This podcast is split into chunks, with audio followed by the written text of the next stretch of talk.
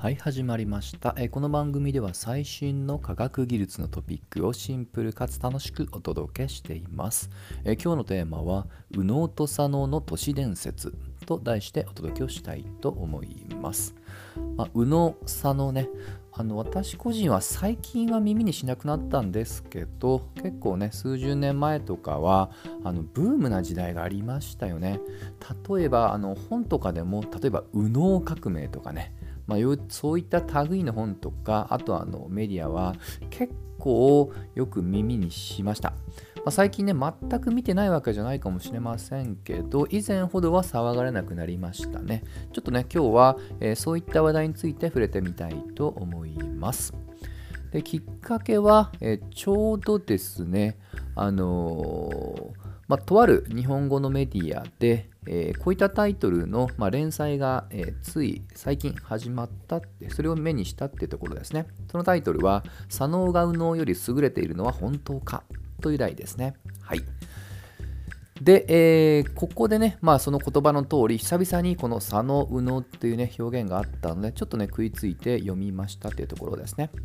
でまず基本的な、まあ、の機能の話からなんですけど実は我々の脳で、え処理している内容でまず初めの一歩ってやっぱり外界からの刺激を、まあ、いわゆる五感みたいなものでねセンサーさながら知覚をしてそれを脳に届けてあげて処理をしてアウトプットにつなげていくと。多分ねこういったイメージを持ってる方は、えー、多いと思います。でその時なんですけども実は左右対称で脳で処理されるんですね。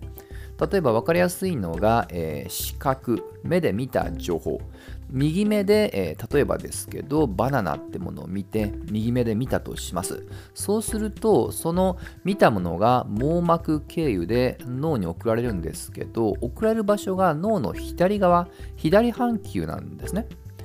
でかつその情報を、えー、まあ、抽象性の度合いによって分解されて平行に処理されます。まあ、例えば抽象性と言ってるのは、えー、そのバナナの大きさ角度もしくは色とかね。そういった意味合いでそれぞれ、え、分解されそれぞれの場所で処理され。でそれをまたガチャガッチャンコっていうことで統合的に処理される。で今のは右目ですけどもし左目でも同時に見ていたら今度は右半球で処理されて先ほどの左側と最終的にはガッチャンコして立体的に我々が、えー、視覚的にイメージをすると。うん。ということが、えー、脳の中で行われていますね。まあ、特に最後で触れた、まあ、並行で処理っていうところは今日の本題とはずれますけど実は AI の今の主流であるディープラーニングいわゆる深層学習の、まあ、きっかけとしてね元ネタとしても、えー、実は活用されてたりしますねこれはちょっとね AI の歴史に絡むので興味持った方はそれで調べてみてください。で、えー、今日の本題なんですが、えー、この左と右で、えー、そういったね、あのまあ、強いところ、弱いところが分かれてくるっていうね、よく昔から言われた、まあ、あの話ですね。で、これはですね、もともとの経緯は、えー、大体ね、1960年以降から、まあ、とあるあの、まあ、動物実験から始まったんですけど、それが人間にも広がったと。で、えー、何かっていうとあのこの左側とまず右側っていうのはあのまあ完全ではないんですけども、えー、ある程度ね、えー、物あの物体としても比較的分かれてるようなまず構造にはなってはいますと。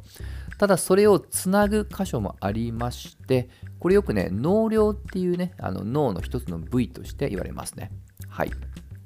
これが主に右の側の脳と左側の脳の、まあ、つなぎをする、情報の連携をする役割だと思ってください。そしてこの動物実験ないしはその人間の中で、この脳量の機能がま損傷しているっていうね、患者さんっていうのがいらっしゃって、そういった方々は、えー、要は右と左がつながってないので、これよく分離脳っていう呼び方もします。この分離脳の患者に対して、えー、実験、テストをした結果冒頭でまあ触れたような右は、まあ、よくね言われるのが右脳はアート系とかね左脳は論理思考力とか多分よく聞かれますよね。えそういったその実験からその定説っていうものがね生まれたと思ってください。でこれはもうある程度ね初期のパイオニアっていうのはね有名な方は2人いてまず初めにねそういった実験というのをやろうっていうことで考案したのがロジャー・スペリーという方。でそれをねもう少し科学的にきちっと体系的に実験をしたのがこれ結構ね今でも書籍とかで、ね、話題の人ですけどマイケル・ガザニガですね。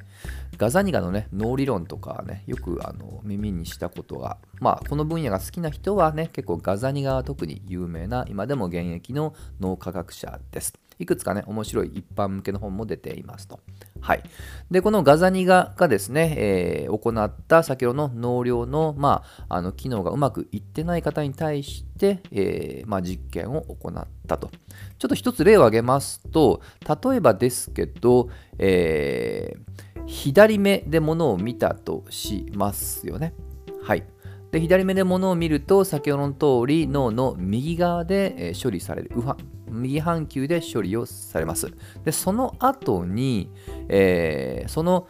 見たっていう物体に対してまあ言葉で答えてくださいっていうね実験をしました。すると、えー、うまく答えることができずただしその見た物体自身を手で掴むことはできたんですね。はい。なんとなく意図分かりましたかね。つまり、えー、まあ、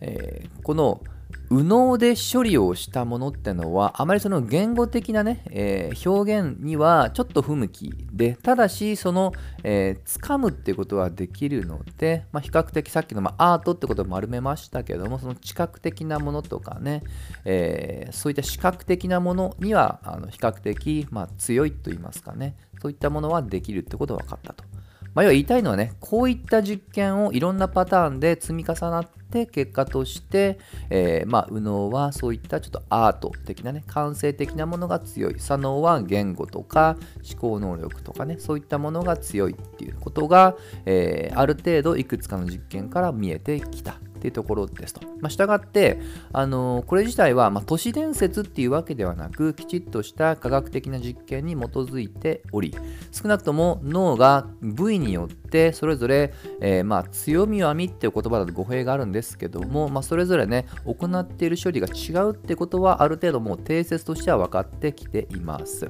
はいまあ、ただ、ただですよ、まあ、冒頭の記事にもね、フランちゃんと注意が書いてますけど、だからといって、えー、以前流行ったように右脳を鍛えようとかね左脳を鍛えようとかね、まあ、それはちょっと若干乱暴な論法です。実際問題として、まあ、ほとんど全てのねあの脳の処理において右と左っていうのはね大体脳量を通じて情報のキャッチボールはしてますしあのまあ、我々がね、えー、なんとなくね左脳を鍛えようとか右脳を鍛えようっていう気持ちは分からなくないんですけどまあどんな行為にせよ大体右と左がねうまくバランスをとってってね処理をしているそうなので、えー、実際に実はあのこの右脳派左脳派ってことは都市伝説だよっていうことを、えー、研究した研究成果もあります。これ多分、右脳派、左脳派、都市伝説とかのアンド検索で、えー、これ2000、私がパッと見たのはね、2010年代に行われた、まあ、研究成果です。結論からするとないと。そんなに右、左によって、えー、偏りっていうのがあるわけじゃないよっていうような一つの実験成果も出ています。まあ、多分そうだろうなと思いますね。はい。で、もう一つね、これちょっとね、やや強引なんですけど、ちょっとこれお茶の間の話題として添えておくと、あの天才アインシュタインが、えー、死んだ後にね、脳が実はこっそり解剖されてたってことはね、結構これ有名な事実ですと。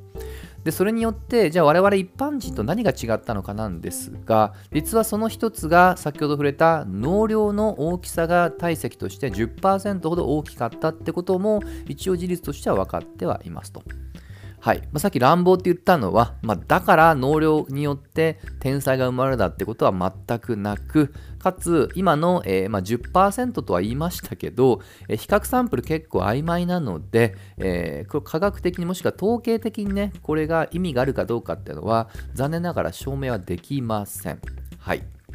まあ、ですので最後のは本当にワイドショーネタだと思ってください。はいまあ、それはともかくとしても少なくとも、えー、脳の特定部位だけでね、えー、その優劣っていうのは語るつまり右脳、えー、アートの力を高めたいから右脳を磨くもしくは論理思考力を高めたいので左脳を磨く、まあ、こういった類のものってのは、えー、スナットも今時点でもやめた方がいいんじゃないかなとは個人的には思います。はいといったところで今日の話は以上にしたいと思います。また次回一緒に楽しみましょう。